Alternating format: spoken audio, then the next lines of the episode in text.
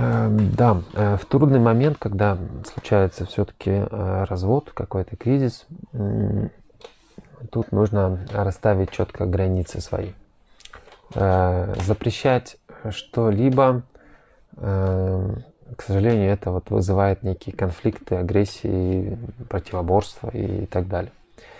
То, что там отец ребенка там выпивает или как-то себя странно ведет, Тут нужно четко обозначить, как можно э, проводить время с ребенком, как с ним можно общаться.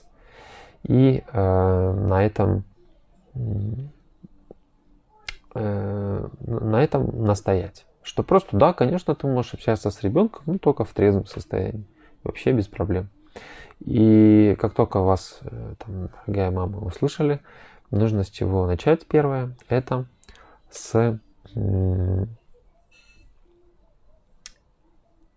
том, чтобы это сделано было при вас. Потому что он может сказать, да, конечно, все, все, я не пью. Но пока это при вас не случится, желательно не один раз, чтобы ну, вот он не проведет время с ребенком, при вас все трезво, все красиво, хорошо, то э, ну, иначе просто не будет оснований для вашего спокойствия. Вот. Ну или где-то рядом, там, не знаю, около дома отец с ребенком погулял и все.